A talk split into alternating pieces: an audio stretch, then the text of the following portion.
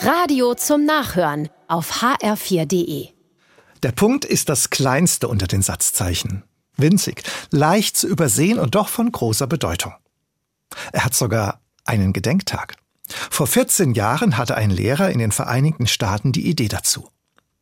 Zumindest einmal im Jahr, am 15. September, wollte er den Winzling groß rauskommen lassen und seine Schüler an die Bedeutung des Punktes erinnern.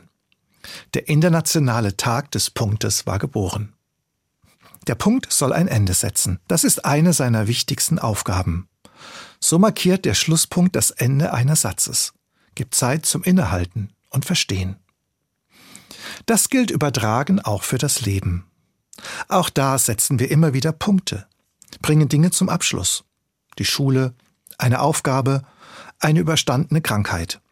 Für uns geht eine Zeit zu Ende und wir setzen einen Punkt. Doch dann geht es weiter. Wir stehen vor neuen Herausforderungen und entdecken, oft ist der Punkt gar kein Punkt, kein Abschluss im engeren Sinne. Der Punkt entpuppt sich als Doppelpunkt. Vieles wird noch kommen. Nach der Schule kommt die Ausbildung, nach der Ausbildung der Beruf, dem Abschied aus dem Beruf folgt der Ruhestand. Alles Doppelpunkte im Leben. Eine neue Phase beginnt mit neuen Chancen und Herausforderungen.